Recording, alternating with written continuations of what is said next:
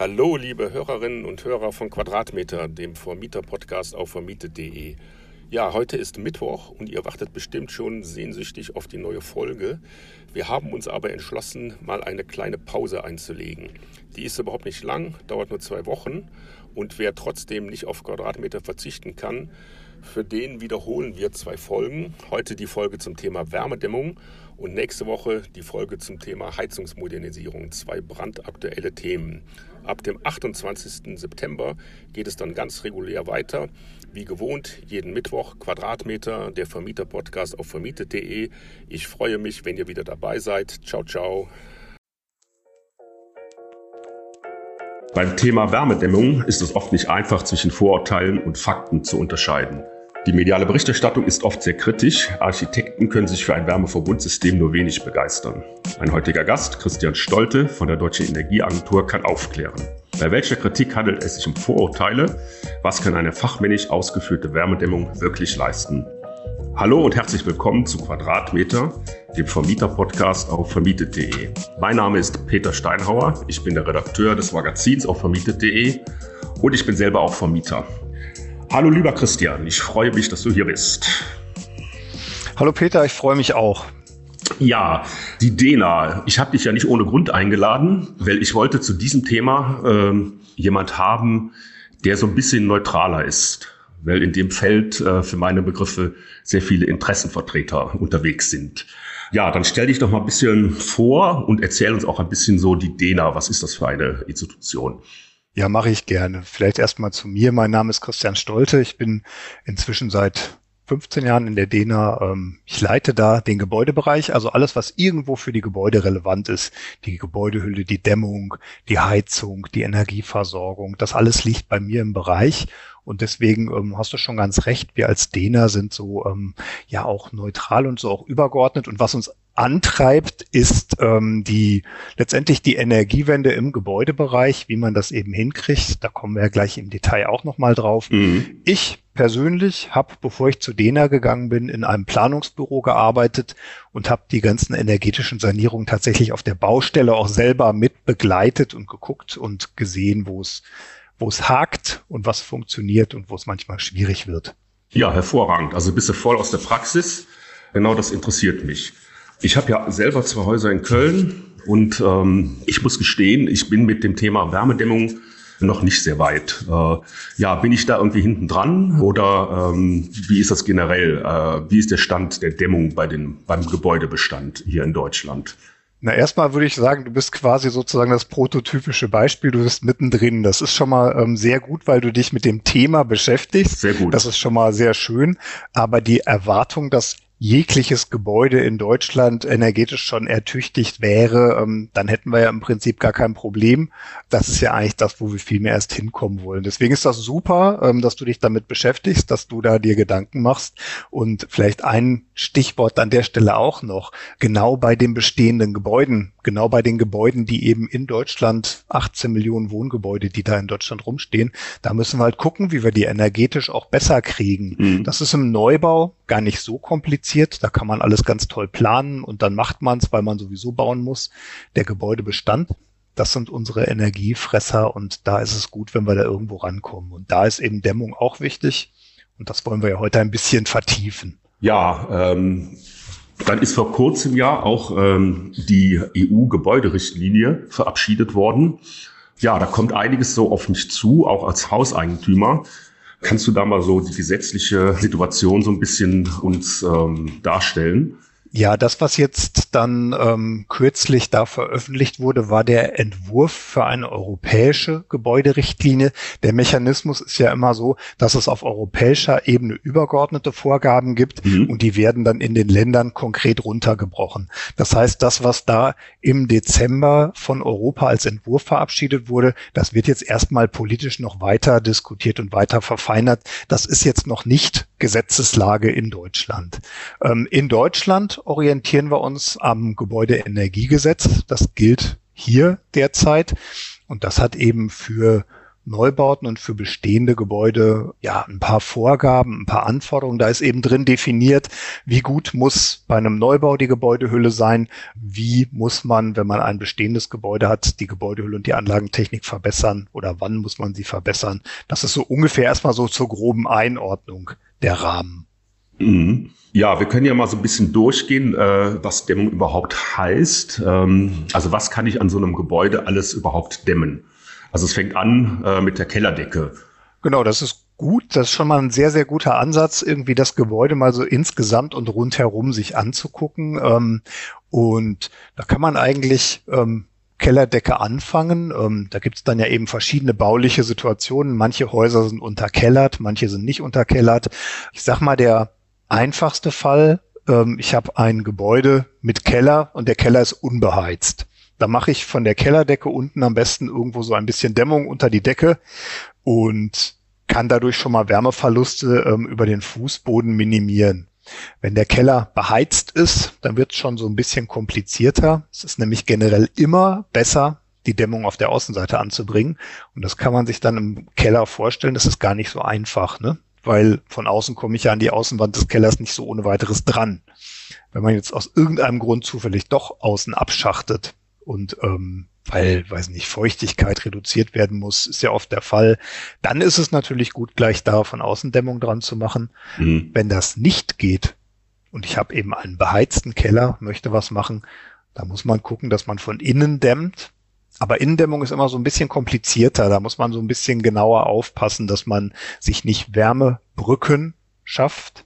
Und eine Wärmebrücke ist letztendlich so eine ja, kalte Stelle, ähm, wo letztendlich dann auch Wasser kondensieren kann. Das heißt, Innendämmung immer Fachhandwerk dazu holen und immer ähm, Profi das machen lassen. Sonst ist da die Gefahr recht groß. Ja, im Keller habe ich auch noch Rohre, die ähm, muss ich auch dämmen, wenn ich das richtig sehe. Ja, also ähm, wobei müssen klingt immer so ein bisschen nach ähm, Zwang. Gerade bei Rohren ist das eigentlich so, ähm, das wäre schon fatal, wenn man die nicht dämmt. Also ähm, da hast du ja immer sehr, sehr warmes Wasser. Entweder es ist das heiße Heizungswasser oder es ist auch dein, dein sehr warmes Trinkwasser. Und ähm, wenn da die Wärme verloren geht, das ist ja also und dahin verloren geht, wo man sie nicht braucht, meinetwegen in den Keller, dann ist das ja total ärgerlich. Und so eine Rohrdämmung, das ist wirklich super einfach. Mhm. Kann auch im Prinzip sogar, äh, wenn man es möchte, kann man es auch ähm, mit ein bisschen Geschick selber machen. Ansonsten Heizungsbauer anrufen, der macht das auch sofort. Sollte man unbedingt machen. Alle Rohre, die man im Keller hat und die warmes Wasser haben, sollten unbedingt gedämmt sein. Ja, so ganz selbstverständlich ist das nicht. Ich hatte nämlich welche, die waren nicht gedämmt. Und ähm, oh. dann, dann hat mir mal ein Heizungsinstallateur gesagt, hier, die sind ja nicht gedämmt. Und der hat das dann auch gemacht. Äh, ja, ist das jetzt äh, Pflicht oder äh, ist das freiwillig, das, was wir jetzt besprochen haben? Kellerdeckendämmung und äh, äh Heizungsrohre dämmen. Kellerdeckendämmung ähm, muss dann stattfinden, wenn ein, also bei Einfamilienhäusern, wenn die Gebäude ähm, also zwei Jahre nachdem sie vermietet oder verkauft wurden, dann ähm, muss das stattfinden. Mhm. Im Mehrfamilienhaus muss es auf jeden Fall stattfinden. Also da muss man die auf jeden Fall. Im Mehrfamilienhaus ist die Kellerdeckendämmung Pflicht. Und die äh, Heizungsrohre. Ja, gilt das äh, für den Neubau oder auch für den Bestand? Ja, im Neubau ist das eigentlich sowieso der Fall, weil im Neubau, das wird von vornherein so geplant, dass das auf einem vernünftigen Dämmstandard ist. Da muss man sich eigentlich gar nicht so groß Gedanken machen. Die Gedanken muss man sich viel mehr im Bestand machen, wenn man ähm, eben ja das bestehende Gebäude vorfindet aus den 50er Jahren oder aus der Gründerzeit ja. und ähm, dann da eben nachrüsten muss. Mhm. Ja, gehen wir weiter zum Dach. direkt nach oben. Genau, direkt nach oben, bevor wir dann zur Fassade kommen. Das Dach, wie sieht das da aus? Was äh, muss ich da machen? Äh, was kann ich da machen? Was macht halt Sinn? Beim Dach ähm, ist es auch so, dass die, also gibt zwei Möglichkeiten ja. Entweder ich habe einen unbeheizten Dachraum, dann habe ich die oberste Geschossdecke, die muss gedämmt sein. Ja. Zu dem kalten Dachraum hin. Oder ich habe halt ein ausgebautes Dach, dann müssen natürlich die Dachflächen vernünftig gedämmt sein. In einem Mehrfamilienhaus ähm, muss die zu einem unbeheizten Dachraum die oberste Geschossdecke auch gedämmt sein. Und ähm, das ist aber meistens auch nicht so ein großes Problem. Das ist auch eine der, der einfacheren Situationen, weil man dann sehr gut in diesen unbeheizten Raum rein kann und da eben Dämmplatten, Dämmmatten auslegen kann. Ähm, so, das wäre sozusagen die einfachste Variante, auch das, ähm, das Dach dann von oben zu dämmen oder das oberste Geschoss von oben zu dämmen, von einem kalten, kalten Dachraum aus. Wenn ich ein ausgebautes Dach habe, dann ist die Situation natürlich anders. Dann ähm, wird aber in der Regel irgendwo auch schon eine Dämmung in dem Dach drin sein. Sonst hätte man es ja damals auch nicht ausbauen können. Mhm. Und dann ist eher so die Frage, wenn man aus irgendeinem Grunde ohnehin mal ans Dach ran muss, weil, weiß nicht, die Ziegel ausgebessert werden müssen, das Dach kaputt ist oder wie auch immer, dann ist eigentlich ein guter Moment, dann darüber nachzudenken, ob man die Dämmung dann nicht verbessert. Aber das ist natürlich, ähm, kann man sich leicht vorstellen, mit viel, viel mehr Aufwand verbunden, mhm. weil das muss man mhm. von außen machen. Man braucht eine Rüstung, man muss die Dachziegel entfernen und dann an der Stelle das Dach eben ausbessern und in dem Kontext eben auch kann man, kann man was an der Dämmung machen. Wir hatten jetzt Keller, Dach. genau. Ja, ich wollte jetzt fragen, ähm, was ist der Effekt, wenn ich äh, den Keller und das Dach gedämmt habe? Was bringt mir das? Ach, das hat eigentlich mehrere Effekte, wie die Dämmung so insgesamt. Also zum einen ähm, ist es so, dass die Dämmung vermeidet, dass Wärme durch das entsprechende Bauteil, meinetwegen das Dach oder den Kellerfußboden, entweicht. So, das ist, ähm, ich spare Energie, ich spare ich spar Kilowattstunden, die muss ich hinterher nicht bezahlen, weil ich sie nicht verheizt habe. Ich spare das also. Das ist so der eine Effekt. Aber ähm, gerade bei der Dämmung kommen eben noch ähm, ein paar andere Effekte dazu, die sehr positiv sind. Nämlich, dass sich die ähm, Temperatur an der inneren Wand erhöht. Also nehmen wir zum Beispiel mal eine Dachfläche, stellen uns vor, dass ähm, wir so ein schönes, schräges, ausgebautes Dach haben. Da ist Dämmung. Mit der Dämmung ist eben diese Wand, die Temperatur an der Innenwand höher und das ist für uns Menschen behaglicher. Wir fühlen uns dann wohler in Räumen, wenn unsere ganzen Umfassungsflächen, wenn die nicht eisekalt sind, sondern wenn die eine, ja, eine, eine höhere Temperatur haben. Und ähm, das gilt beim Kellerfußboden genauso. Wenn der Kellerfußboden eben gedämmt ist, dann ist die Temperatur des Fußbodens, auf dem wir in unseren Wohnräumen, meinetwegen auf Socken dann rumlaufen, ähm, ist eben höher. Und das ist so ähm, ein Punkt, der macht die Räume dann eben auch behaglicher, wenn sie gedämmt sind. Mhm. Ja, das ist bei einem Mehrfamilienhaus, dann hat ja nur äh, derjenige, der im Erdgeschoss wohnt, da was von und derjenige, der ganz oben wohnt. Genau, deswegen ähm, sollte man ja auch die Außenwände noch mitdämmen. Genau. Das war eigentlich, das sollte jetzt meine Überleitung sein. Hast du mir jetzt vorweggenommen. Äh, das ist ja dann das Riesenthema eigentlich, die Fassade. Ne? Und ähm, ja, da scheiden sich ja vielfach die Geister, ist ja auch vielfach so in den Medien das Thema gewesen. Ich äh, bin da auch äh, hin und her gerissen. Ich habe zum Beispiel auch ähm, arbeite mit zwei jungen Architekten und ähm, wir überlegen auch gerade das Thema Fassadensanierung und wenn ich denen dann sage Wärmeverbundsystem, äh, dann rümpfen die sehr die Nase und sagen, äh, ja, sowas machen wir nicht. Ähm, ja, deswegen wollte ich jetzt mal in dieses Thema Fassadendämmung rein. Ähm, ja, wie fangen wir da am besten an? Was kann ich am besten, also was kann ich überhaupt machen, äh, um die Fassade zu dämmen? Ja, also es ist ja so erst erstmal so ein, so ein breiteres Thema. Ich habe ja verschiedene ja. Möglichkeiten an der Fassade. Ich kann ähm, die Fassade erstmal mit verschiedenen Dämmstoffen dämmen. Da können wir gleich auch nochmal drauf eingehen, was für Arten es eigentlich gibt. Genau. Ich kann die ähm, Fassade auch von außen und von innen dämmen. Ähm, auch da gilt wieder das, was ich eben im, im Keller gesagt hatte. Die Innendämmung ähm, ist immer ein bisschen komplizierter. Optimaler ist es von außen zu dämmen. Aber wenn ähm, du jetzt ähm, ich weiß nicht, wie dein Haus in Köln aussieht, aber vielleicht ist es ja ein schönes altes Schloss oder vielleicht ist es ein Gründerzeitbau oder egal, ein Gebäude mit einer schützenswerten Fassade, da kann man natürlich von außen dann nichts machen. Ähm, da müsste man dann nach innen gehen. Aber oft sind es ja auch Gebäude, so 50er, 60er Jahre, die sind jetzt von außen nicht ganz so, ähm, also die haben jetzt, haben jetzt keinen, keinen architektonisch denkmalschützerischen ähm, Wert. Und da kann man natürlich von außen schon gut was machen. Deswegen ist schon mal super, dass Architekten dabei sind, denn es muss irgendwie gut geplant sein. Ähm, wenn ich jetzt zum Beispiel außen auf einer ungedämmten Fassade. Und die 50er und 60er Jahre Gebäude, die sind schon tatsächlich energetisch auch wirklich sehr schlecht, muss man sagen, weil man damals ja andere Sorgen hatte.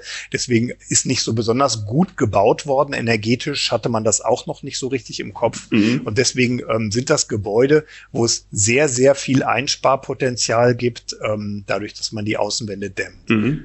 Und da habe ich aber eben dann auch verschiedene Möglichkeiten. Du hattest jetzt das Wärmedämmverbundsystem angesprochen. Das ist eine Option, die man machen kann.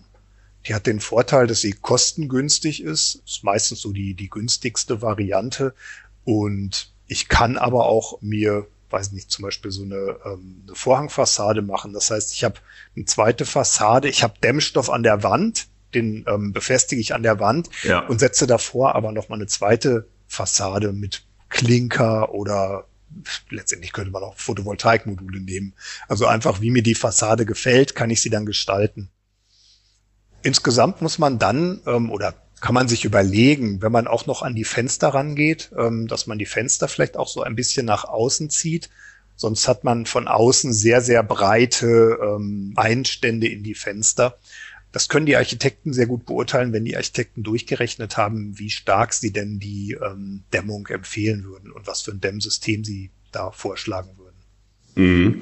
Ja, das ist ja das, was die Architekten gerne machen, äh, sind halt die vor, also eine vorgehängte Fassade, wenn sie dann halt viel größere Gestaltungsfreiheit äh, haben. Also man kann dann zum Beispiel auch eine Holzfassade machen oder das, was du gerade äh, aufgezählt hattest, eine Klinkerfassade, ja. äh, bis hin zu äh, allen möglichen Materialien, die man dann da äh, für die Fassade verwenden kann. Ja, da gibt's halt viele tolle Möglichkeiten, ist dann aber alles auch teurer. Ne? Als das herkömmliche Wärmeverbundsystem. Genau, das kostet ein bisschen mehr, ja.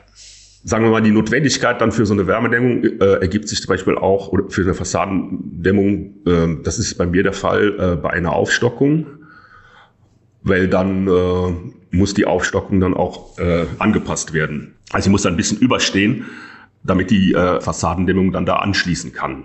Ja, naja, und vielleicht da noch ergänzt, ähm, wenn du ohnehin aufstockst, dann hast du ja ohnehin ein Gerüst stehen mhm. und dann bietet sich das auch an, weil dann sparst du natürlich sozusagen diese Aufwendung für das Gerüst. Wenn es einmal da ist, dann kann man auch gleich richtig machen. Deswegen ist das schon mal eine sehr gute Idee, solche Anlässe auch zu verknüpfen.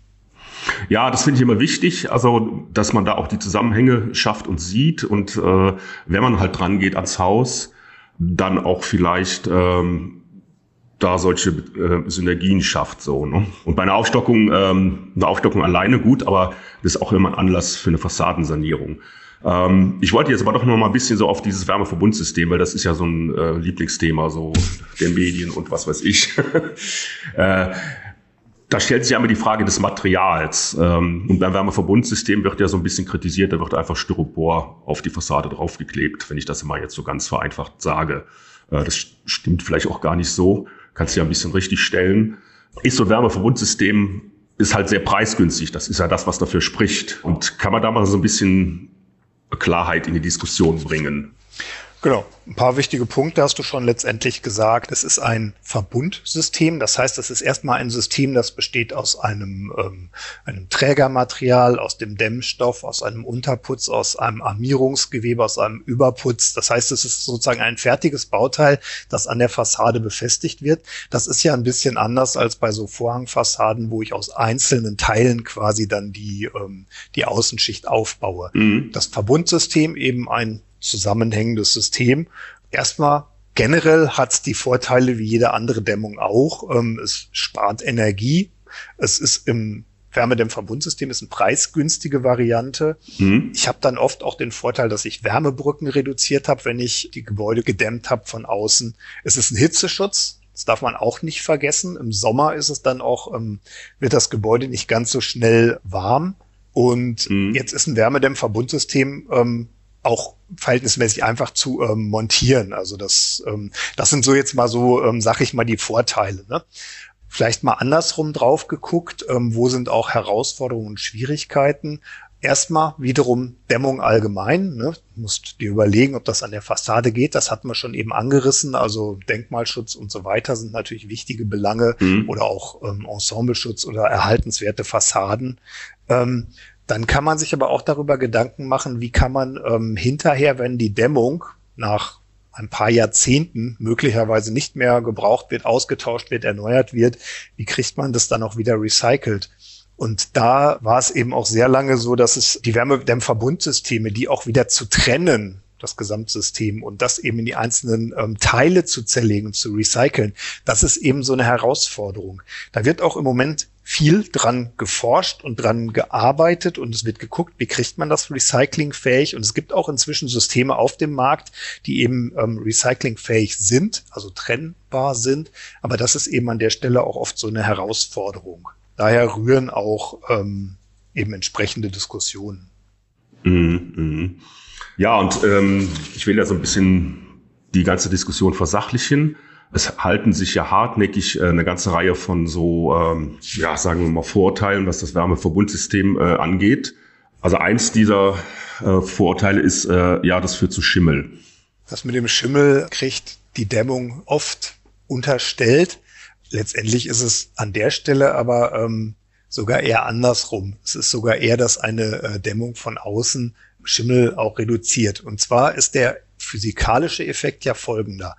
Die Wand. Schimmel entsteht oft dann, wenn im Raum, weiß nicht, feuchte Luft ist. Entweder ganz normal, weil man sich aufgehalten hat, weil man gekocht hat, vielleicht Wäsche hat oder wie auch immer, ähm, und die feuchte Luft nicht rausgeht, sondern es ist ein bisschen ähm, feuchte Luft da. Das ist ganz normal, das hat man immer. Mhm. Wenn ich jetzt eine sehr kalte Wand habe und vielleicht sogar so eine Ecke, ähm, wo zwei kalte Außenwände aufeinander laufen, dann sind die Innentemperaturen dieser Außenwände an der Stelle wirklich richtig kalt und dann kann es sein, dass es da kondensiert. Das ist so wie wenn du eine Bierflasche aus dem Kühlschrank rausholst, ja, dann wird die ja auch oft feucht und nass, ähm, weil die Luft kondensiert, weil die Fläche so kalt ist. Genau sowas kann an der Außenwand auch passieren. Und wenn das zu lange und zu oft ist, dann schimmelt es. Mhm. Eine Dämmung bewirkt aber, dass die Temperaturen der Wände höher werden, weil ich ja die Wärme im Raum halte. Das heißt, die, die Temperatur der Wand wird höher. Das heißt, das Risiko, dass es kondensiert, wird sogar geringer. Und ähm, das heißt, diese Schimmelgefahr durch das Kondensieren an diesen kalten Ecken, die ähm, reduziert sich durch die Dämmung. Wenn man jetzt eine komplette Fassade neu macht, jetzt meinetwegen auch inklusive der Fenster und man hatte vorher so einen völlig zugigen Altbau, wo es überall durchgepfiffen hat, ja, und hat jetzt eine ähm, energetisch super Top-Fassade, dann muss man sich damit auseinandersetzen, dass man eben auch regelmäßig lüftet, wenn man, weiß nicht, wenn man früher gewohnt war, dass man seine Wäsche einfach im Wohnzimmer getrocknet hat, ja, ähm, und man hat nie gelüftet, weil alles so zugig war, dann äh, wird man das an der Stelle in Zukunft wahrscheinlich ein bisschen anders machen müssen, weil da muss man so ein bisschen mehr einfach durchlüften und für einen Luftaustausch sorgen. Das ist vielleicht nochmal so ein Zusammenhang. Also insgesamt geht es darum, dass man eben auch ähm, ja, richtig lüftet oder sich sogar so eine ähm, Lüftungsanlage einbaut, aber das ist dann noch mal, auch nochmal aufwendiger. Hm, hm. Ja, das hast du ja jetzt vorweggenommen. Das wäre jetzt auch, ähm, das ist ja auch, was so oft dann gesagt wird, dass ich dann das Gebäude zu sehr ähm, luftdicht mache. Das betrifft ja auch der Austausch der Fenster. Wenn ich alte Fenster austausche, zum Beispiel hier in Berlin, so Altbaufenster, die sind dann halt ähm, nicht ganz so luftig verschlossen. Und wenn ich dann ähm, moderne Doppelverglasung da reinmache, da kommt da kein nichts mehr durch. Und ähm, dem kann man dann muss man dann entgegenwirken äh, durch das Lüften. Genau, entweder durch das Lüften oder es gibt sogar auch Fenster, die haben im Rahmen integriert schon so Lüftungsschlitze. Das wäre auch eine Option. Aber ansonsten muss man halt ähm, lüften und dann ist es einfach auch immer gut. Man macht Stoßlüften, man macht die Fenster, ähm, weiß nicht, morgens, wenn man ähm, aufgestanden ist, reißt man sie mal auf, lüftet mal zehn Minuten durch und entweder man ist den ganzen Tag zu Hause, dann macht man das zwischendurch auch immer mal wieder oder sonst, wenn man arbeiten geht, kann man es abends nochmal machen. Wenn man äh, im Wohnzimmer eine Zeit lang gesessen hat, lüftet man zwischendurch auch mal. Jetzt sind wir ja so quasi durch. Wir haben Keller, das Dach und die Fassade. Ja, dann komme ich nochmal auf mich zurück hier. Wollte ja gar nicht so viel über mich erzählen, aber jetzt mal die Situation. Ähm, bei mir, ich habe äh, nichts weiteres gedämmt. Also ich habe neue Fenster und das Dach ausgebaut. Ja, damit habe ich die, die Dämmung des Dachs ja erledigt. Ne? Ja. Ja, so, jetzt meine Fassade. Was wäre da der Weg jetzt für mich? Also ich habe jetzt so rausgehört, 50er, 60er Jahre Gebäude, wahrscheinlich sechs Wohneinheiten, zwei Spänner. Genau, 50er, 60er Jahre baut. Ne? Ja. Dann drei Spänner sogar. Also das heißt, drei Wohnungen auf eine Etage werden äh, durch einen Strang erschlossen. Genau. Ähm, gewisse Ambitionen, also ich sehe das alles ein. Äh, ich will aber jetzt nicht unendlich viel Geld ausgeben. Äh, ja, was ist da der, der beste Weg für mich? Also erster Schritt, da ähm, bist du aber, glaube ich, schon dran. Hol dir einen Fachmenschen, der dich berät. Du hast schon zwei Architekten, ähm, hast du eben gesagt. Vielleicht sind es auch Energieberater. Du brauchst einen Energieberater, der kann dir die verschiedenen Varianten mal durchrechnen. Der guckt sich dein Gebäude genau an der stellt genau fest, an welchen Stellen ähm, sollte was gemacht werden. Der nimmt das unter die Lupe. Der erstellt dir einen individuellen Sanierungsfahrplan. So nennen wir das. Ähm, das ist dann so eine Strategie, wie du quasi dein Gebäude auch ähm, zukunftsfähig mhm. ähm, machen kannst. Dann ist das nächste, was der macht, ähm, der kann dir die verschiedenen Varianten der Dämmung einfach auch mal durchrechnen und durchkalkulieren. Und der kann dir dann sagen, pass auf, ähm, Wärmedämmverbundsystem kostet so und so viel, ähm, sieht ungefähr so und so aus, kann ja auch mal so ein bisschen Beispiele, ein paar ähm, Referenzbilder zeigen, dass man sich das so ein bisschen besser vorstellen kann. Oder eben eine andere Variante der Dämmung. Also der sozusagen kann dir erstmal die verschiedenen Varianten kostenseitig, aber auch einsparungsseitig durchrechnen, weil das ist natürlich auch immer eine Frage, ne? welche Qualität des Dämmstoffes nimmst du und wie stark, wie dick wird dann der Dämmstoff. Mhm. Also da hast du ja auch noch so ein bisschen Spielraum. Tut der Energieberater und was der Energieberater dann noch macht, ist, es gibt ja inzwischen auch nach dem Klimaschutzprogramm der Bundesregierung ähm, richtig attraktive Förderung. Wir hatten noch nie so gute Förderung, wie wir sie im Moment haben. Und ähm, das macht der Energieberater auch. Ja, der rechnet dir dann aus, ähm, weil du hast gesagt, du willst nicht unendlich viel zahlen. Musst du nicht, weil ein Teil ähm, übernimmt der Staat quasi durch ähm, Förderung und das ähm, rechnet der Energieberater auch aus. Und der kann eben auch gucken, es gibt bei der Förderung so verschiedene Standards. Das heißt immer Effizienzhaus 70 oder Effizienzhaus 100 oder Effizienzhaus 55. Umso kleiner die Zahl, umso besser der Standard. Mhm. Und umso besser der Standard, umso mehr Geld kriegst du dazu. Und das rechnet dann der Energieberater oder die Energieberaterin für dich durch und gibt dir dann eine Empfehlung. Dann kannst du dir überlegen, was ist für dich so deine gewünschte Variante. Mhm. Ja, also du meinst aber auch, ähm, jetzt wäre der richtige Zeitpunkt, um da zu investieren. Äh, oder soll ich noch ein bisschen warten? Äh, das ist für mich auch immer so eine Frage. Äh, Absolut. Die sich mir stellt. Ne? Also, wenn es waren ja jetzt in den letzten Jahren, äh, ist das abzusehen. Es kommen immer mehr Auflagen und ähm, haben wir gerade darüber geredet, äh, dass äh, die neue Gebäuderichtlinie, wenn die dann umgesetzt wird, dann bin ich ja quasi dazu verpflichtet. Deswegen ist für mich immer die Frage, wann soll ich loslegen? Also es ist ein absolut guter Zeitpunkt, das jetzt zu machen. Mhm. Denn erstens ähm, ist, sind die wirklich die Förderkonditionen auch sehr gut. Mhm. Zweitens ist es bei solchen Sachen immer so, wenn du jetzt nicht einen totalen Zeitdruck hast, weil zum Beispiel deine Fassade ein Loch hat, ja, und du ein Riesenproblem hast und möglichst schnell was gemacht werden muss, sondern du ähm, mit den Architekten Architekten, den Planen, dem Handwerk irgendwie auch überlegen kannst, wann im nächsten Jahr passt es denn bei euch gut? Ja, lass uns das doch im Mai machen oder im August oder im Frühjahr. Mhm. Dann hat man, dann ist man ja auch ein bisschen flexibel. Dann können die sich gut drauf einstellen. Dann können die dir auch einen, ähm, einen besseren Preis machen, als wenn du jetzt wirklich, ähm, ich sag mal, Not am Mann hast. Ja, und das muss jetzt vor Weihnachten noch schnell was passieren, weil ähm, es ist irgendwie richtig ein Bauschaden in Verzug. Mhm. Also insofern guter Zeitpunkt, das jetzt anzugehen, guter Zeitpunkt, das strukturiert anzugehen mit einer entsprechenden Planung. Und dann würde ich ähm, das tatsächlich auch jetzt tun und gucken, da die Förderung eben auch einfach mm, zu nutzen. Mm, Ja, mit jetzt meinte ich also jetzt so im Laufe des nächsten Jahres oder so. Ne? Genau. Ja, ja, genau, das meinte ich auch. Das ist also jetzt heißt, wenn man ja jetzt anfängt, das hat ja immer einen Vorlauf. Ne? Mm. Man muss gucken, was will man eigentlich. Man muss dann, der, der Architekt muss planen, es muss eine Ausschreibung geben, wir brauchen Handwerk, ähm, das uns hilft sozusagen. Mhm. Also das zieht sich. Also das ist ähm, ein Vorgang, der dauert ein paar Monate, bis das dann umgesetzt ist. Mhm. Also das ist realistisch, sich da so ein Jahr von der ersten Idee bis zur Umsetzung ähm, zu nehmen. Aber macht's jetzt. Ich kann das nur bestätigen. Ja, das ist so mein Gefühl äh, und ich bin halt jetzt äh, äh, ganz froh, dass mir mal jemand sagt äh, mit ein bisschen Fachkompetenz, dass mein Gefühl da nicht so falsch liegt. Also ich beschäftige mich damit ja auch jetzt hier ähm, journalistisch und äh, es kommen irgendwie jede Woche Pressemeldungen zu dem Thema.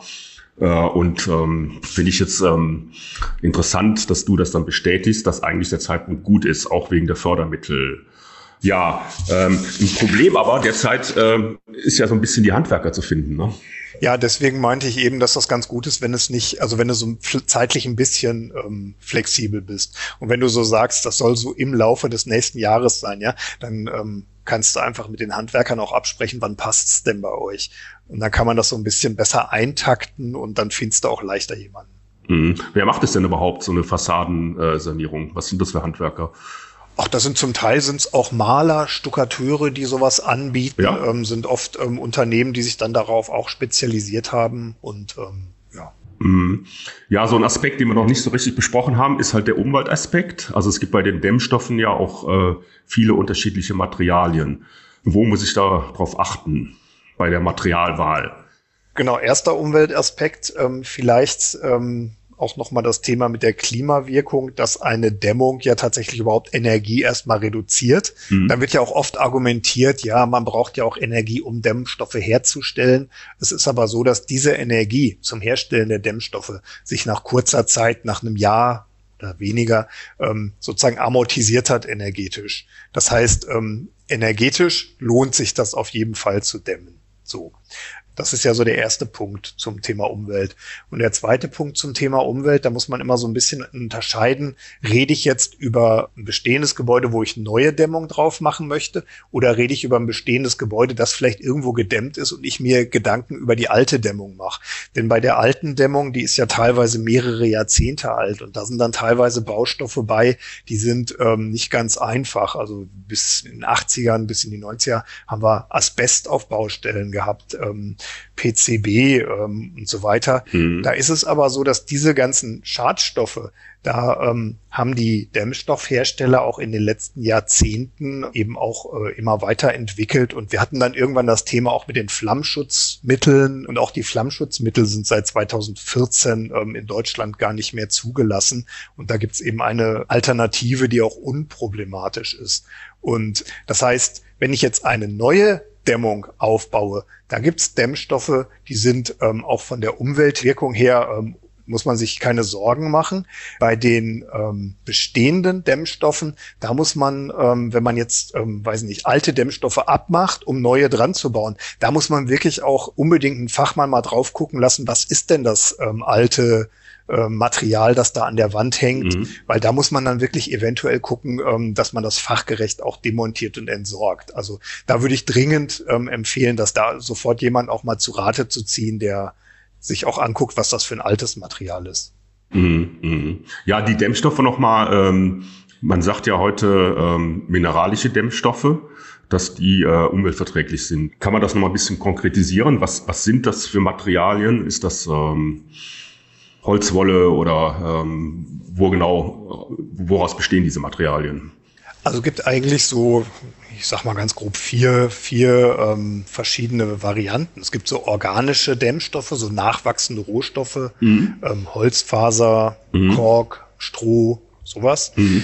Dann gibt's so Dämmstoffe aus Recyclingmaterial zum Beispiel so Zellulosefasern, das ist so eine Art Zeitungspapier. Das wird so in kleine Fasern ähm, verarbeitet und das kann man dann auch einblasen. Wenn ich zum Beispiel so ein zweischaliges Mauerwerk habe, das gibt's in Norddeutschland sehr oft, dann kann ich diesen Zwischenraum sehr gut mit so Zelluloseflocken ausblasen und dadurch die Dämmwirkung auch erhöhen. So. Das dritte wäre ähm, so synthetische und erdölbasierte ähm, Dämmstoffe. Polystyrol, ja. du hast eben ähm, Styropor genannt. Styropor ist ja so ein Markenname. Ähm, das ist sozusagen der Überbegriff ist dann Polystyrol. Und dann als viertes gibt's ähm, auch noch so mineralische Dämmstoffe, das, ähm, was du gerade angesprochen hast, ist Steinwolle, Glaswolle, Perlite, Blähton. So, das sind mal so ganz grob die verschiedenen Dämmstoffe. Und ja, die haben auch alle so ihre unterschiedlichen Einsatzbereiche, wo man eben auch nochmal gucken kann, ähm, welche mhm. sind an welcher Stelle wo wie geeignet. Mhm. Ja, gut. Ähm, jetzt stellt sich für mich die Frage, wir haben ja eigentlich das Oberthema äh, jetzt hier in unserer Serie energetische Sanierung. Und ich habe jetzt auch zum Beispiel schon, haben wir einen Podcast gemacht zum Thema Heizung. Jetzt habe ich Dämmung. Ja, da habe ich ja dann als Hauseigentümer sehr viel vor mir, was ich machen kann und teilweise auch muss.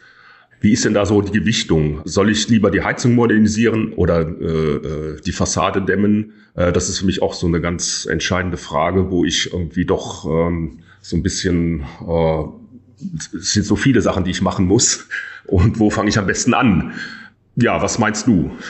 Naja, ähm, erstmal ist es schon mal sehr richtig. Das sind so die wesentlichen ähm, Blöcke, wo man sich überlegen muss, wie man so ein Gebäude energetisch auch ertüchtigt. Die Heizungsanlage, vielleicht auch erneuerbare Energien irgendwie einbinden ähm, und die Gebäudehülle so. Was, wie und in welcher Reihenfolge da die richtigen ähm, Maßnahmen sind, das kann man so pauschal gar nicht beantworten. Es gibt Häuser, wo die Heizungsanlage von 1981 ist ähm, und irgendwie nur noch so mit Ach und Krach ähm, funktioniert und unheimlich schlechte Wirkungsgrade hat. Da würde man natürlich sagen, sofort neue Heizungsanlage ähm, spart unheimlich viel. Es gibt Häuser, wo die Fenster vielleicht sogar noch mit Einfachverglasung sind ähm, und die Rahmen unheimlich verzogen, dass es wirklich durchpfeift, da ist das eine Maßnahme, die man sofort macht. Oder wenn du echt, ähm, kann ja auch sein, an deiner Fassade ähm, schon der Putz ist an vielen Stellen abgebröckelt, die fängt an auch feucht zu werden. Du musst was tun aus rein Bautenschutzgründen.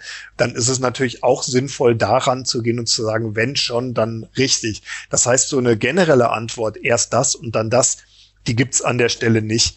Und ähm, was im individuellen Fall bei dir oder bei jemandem, der sich mit dem Gedanken rumträgt, ähm, das Richtige ist. Dafür würde ich wie, wirklich wieder so einen Energieberater empfehlen. Und die findest du übrigens ähm, sehr gut in unserer ähm, Energieeffizienz-Expertenliste. Wir haben da bundesweit 13.000 Energieberater gelistet und da kann man Postleitzahl eingeben, da findet man auch einen um die Ecke. Und der guckt dann ganz genau und der kann auch sagen, du pass auf, bei dir würde ich das jetzt wirklich so machen, zuerst das, dann das, dann das. Ja, das finde ich einen guten Ansatz. Ich habe aber so ein bisschen den Eindruck, ähm, dass der Fokus auch von Seiten der Politik sich ein bisschen verschiebt, weg von der Dämmung hin zu der äh, zu den erneuerbaren Energien. Ja, ist da mein Eindruck richtig? Ach, das ähm, glaube ich eigentlich nicht, das hoffe ich auch nicht und ähm, es darf letztendlich auch nicht sein. Wir haben mhm. gerade äh, jetzt vor vier Wochen, im Oktober war es, ein bisschen länger her, eine große Studie veröffentlicht. Und da haben wir uns mal angeguckt, wie man das gesamte Energiesystem in Deutschland eigentlich klimaneutral machen kann. Und wir haben uns alle Sektoren angeguckt, die Industrie, die Mobilität, aber eben auch den Gebäudebereich sehr genau. Mhm. Und im Gebäudebereich, wenn wir irgendeine Chance haben wollen, diese Klimaschutzziele zu erreichen, dann geht das nur, indem wir erneuerbare Energien, moderne Heizungsanlagen und gute Gebäudehüllen, also Effizienzmaßnahmen an der Gebäudehülle, also Dämmung machen. Ähm, das geht letztendlich jetzt erstmal politisch geht es gar nicht ohne. Und du hattest ja die Politik angesprochen mit ihrem Fokus. Das heißt, das ist der Politik eigentlich schon sehr klar. Ohne Effizienz geht es nicht. Und dieser Befürchtung, dass die Effizienz ähm, nicht im Fokus läge, würde ich auch so ein bisschen entgegentreten, denn im Klimaschutzprogramm und mit den Maßnahmen, die auch ähm, dieses Jahr da verabschiedet wurden und der wahnsinnig attraktiven Förderung, muss man wirklich sagen, werden genau diese Maßnahmen und auch Maßnahmen an der Gebäudehülle ja eben auch sehr ähm, attraktiv gefördert. Vielleicht da noch eine Randbemerkung, können gleich ja auch noch mal kurz die Förderprogramme beleuchten. Aber es gibt ja auch seit jetzt einem guten Jahr die Möglichkeit, wenn ich jetzt Selbstnutzer bin, über Selbstnutzer reden wir heute nicht so viel, aber wenn ich jetzt Selbstnutzer bin für mein privates ähm, Ein- und Zweifamilienhaus, mhm. kann ich ja inzwischen energetische Maßnahmen auch steuerlich absetzen und kriege da 20 Prozent gefördert. Das aber nur mal so als Randnotiz. Heute reden wir ja sehr stark auch um vermietete Bestände. Genau, und ähm, ja, um noch mal so ein bisschen so meine, meine, meine Gemütslage da so ins Spiel zu bringen. Weiß nicht, ob das die Leute interessiert, aber ähm, also ich fühle mich, mich da so ein bisschen überladen, also von diesen ganzen äh, Dingen, die da auf mich zukommen. Äh, also ich soll die Heizung modernisieren, ich soll die Fassade modernisieren, energetisch ertüchtigen. Und das ist ein Riesenpaket, äh, von dem ich gar nicht genau weiß, wie ich das überhaupt äh, leisten soll. Also sowohl was das ganze äh, organisatorische angeht. Also äh, äh, das beschäftigt mich ja ohne Ende. Ich muss mich mit ohne Ende Experten auseinandersetzen und es kostet mich sehr viel Geld. Ja, und das ist so ein bisschen die Gemütslage, in die ich da dann reingerate. Kannst du das nachvollziehen und wie komme ich da raus? also erst, erstmal kann ich das absolut nachvollziehen und ist ja auch plausibel. Ich meine, wir haben ja auch eine riesen gesellschaftliche Herausforderung mit dem Klimaschutz, ja, und dass das jeden von uns ähm, irgendwo auch berührt oder man auch das Gefühl hat, und das habe ich bei dir auch rausgehört, du möchtest ja auch was machen, du willst ja auch irgendwie mitmachen und dass man dann auch sehr schnell denkt, boah, ist das eine große Aufgabe und wie packe ich das denn jetzt an, das kann ich absolut nachvollziehen.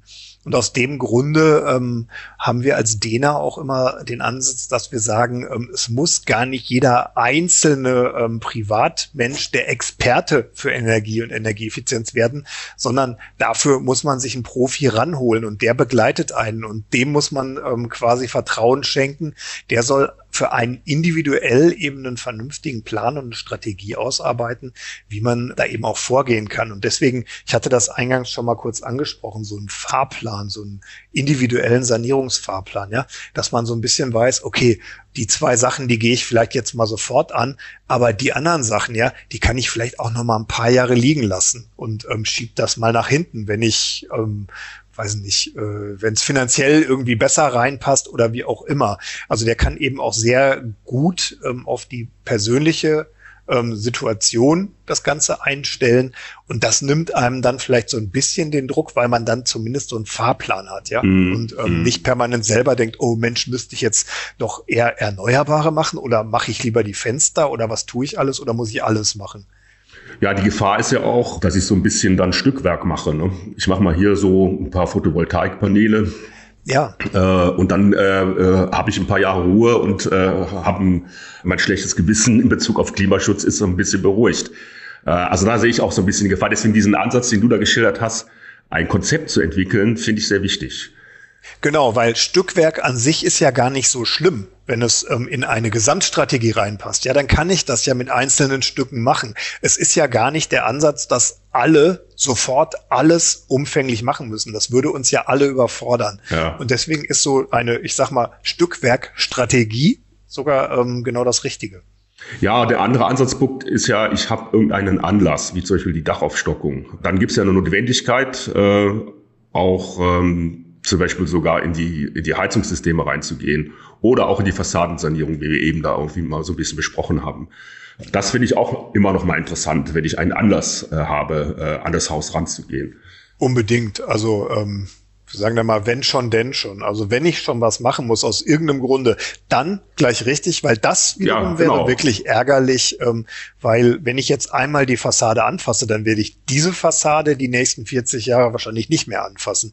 Und dann wäre es natürlich blöd, wenn ich äh, nur sechs Zentimeter gedämmt habe und dann irgendwann feststelle, oh, ich hätte lieber zwölf nehmen sollen oder noch mehr.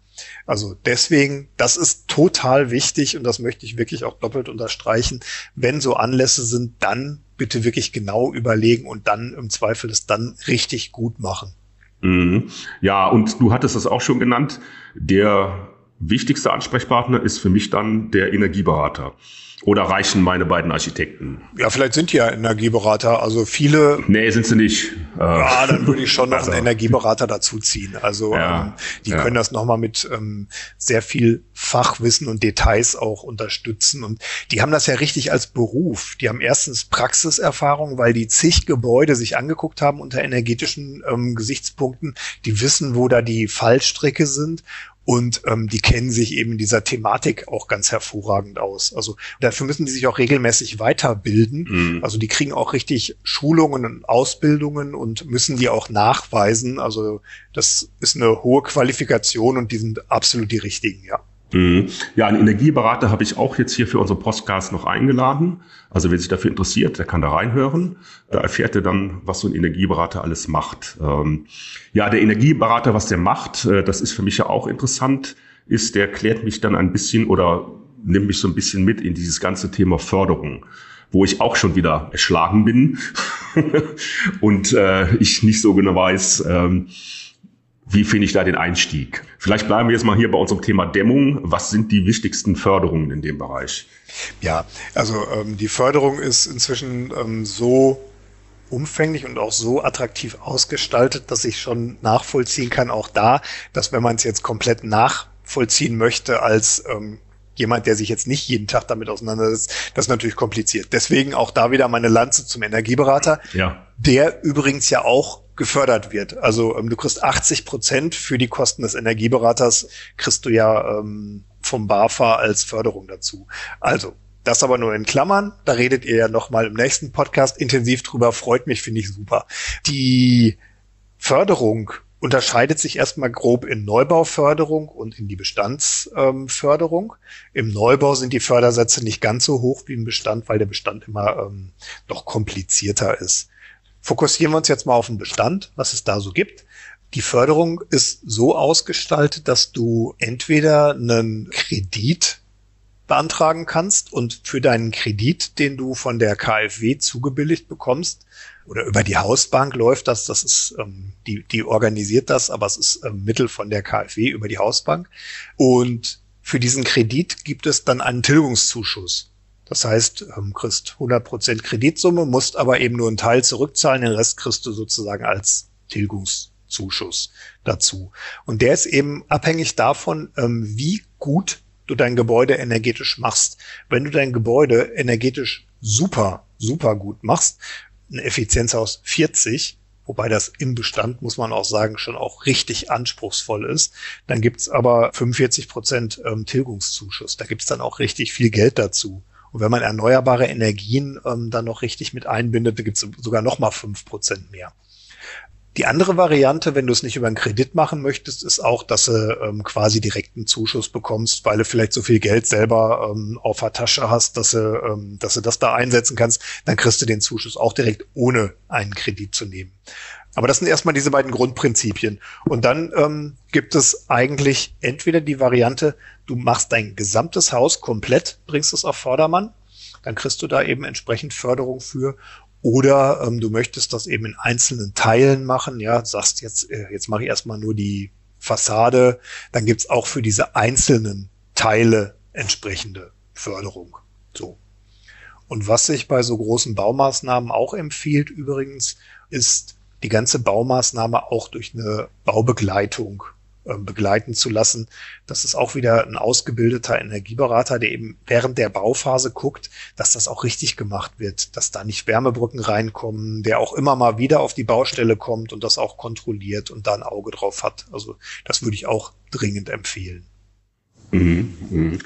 Ich habe noch eine letzte Frage zu dieser Förderung. Was ich da nie so richtig verstanden habe, wird da noch sehr stark äh, unterschieden zwischen der Förderung jetzt für den Eigenbedarf und der Förderung für vermieteten Wohnraum? Äh, nee, diese Fördermittel, die ich gerade angesprochen habe, die können eigentlich beide in Anspruch nehmen, egal ob du ähm, ja. Privathaus sanierst oder ob du als Vermieter ähm, vermietete Bestände sanierst. Das gilt für beide gleichermaßen. Mm, mm, mm. Ja, interessant. Ja, ich denke, äh, dann haben wir ja auch jetzt äh, darüber geredet, wie das alles zu bezahlen ist. äh, gelernt haben wir auch einiges. Äh, wir haben angefangen unten mit dem Keller, dann über Dach und Fassade äh, und dann, äh, ja, wie wichtig der Energieberater ist. Also sage ich jetzt nochmal, den Podcast hören, der noch kommt.